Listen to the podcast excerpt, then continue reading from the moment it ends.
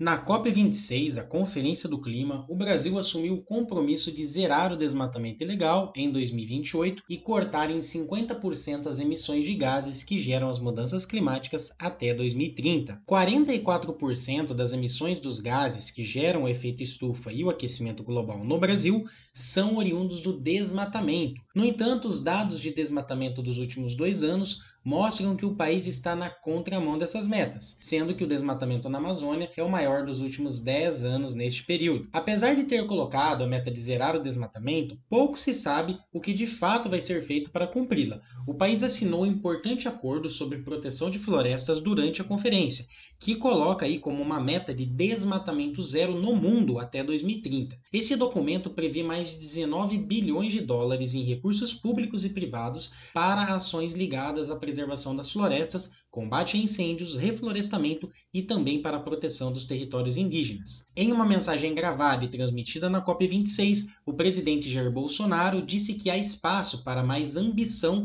no controle climático e garantiu que o Brasil é parte da solução dos problemas. Uma mudança muito importante no discurso combativo sobre o meio ambiente que prejudicou e muito a imagem do país lá fora. Aqui é Fernando Garaio para a coluna CBN Meio Ambiente. Até a próxima.